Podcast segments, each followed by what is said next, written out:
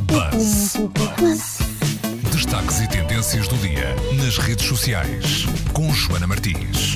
Olá, Joana Martins, boa Olá, tarde, boa bem-vinda. tarde. Muito obrigada. Hoje eh, o buzz é político, é verdade. Eh, nas redes sociais. Político? Político, é verdade. Nas redes sociais tem-se estado a comentar, eh, também com um toque, vá, de graça, as declarações do presidente do Eurogrupo, a Jeroen Dijs- Dijsselbloem. Bloem. Eu não, este meu Olha, para holandês não começar, está devia, muito bom. devia estar proibido este apelido que nós não conseguimos dizer cá em Portugal. Isso logo para começar. Logo para começar. E logo para começar devia mudar para Santos. Só por causa.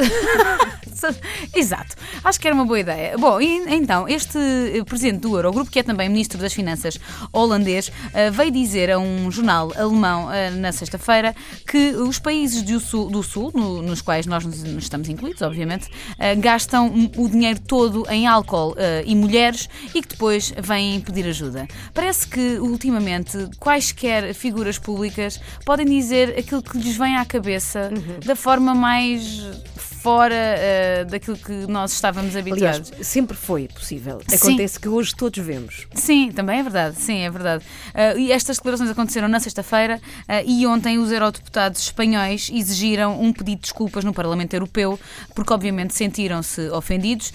Nós, por cá, também, o nosso Ministro dos Negócios Estrangeiros, Augusto Santos Silva, exigiu o afastamento de Dijsselbloem e uma opinião também que é partilhada pelo nosso Primeiro-Ministro António Costa, que eh, disse até que numa Europa a sério, eh, esta, este, este senhor, este Presidente do Eurogrupo, já estaria demitido eh, depois de ter feito então estas declarações que António Costa considera que são xenófobas, racistas e sexistas. São um pouco, na verdade.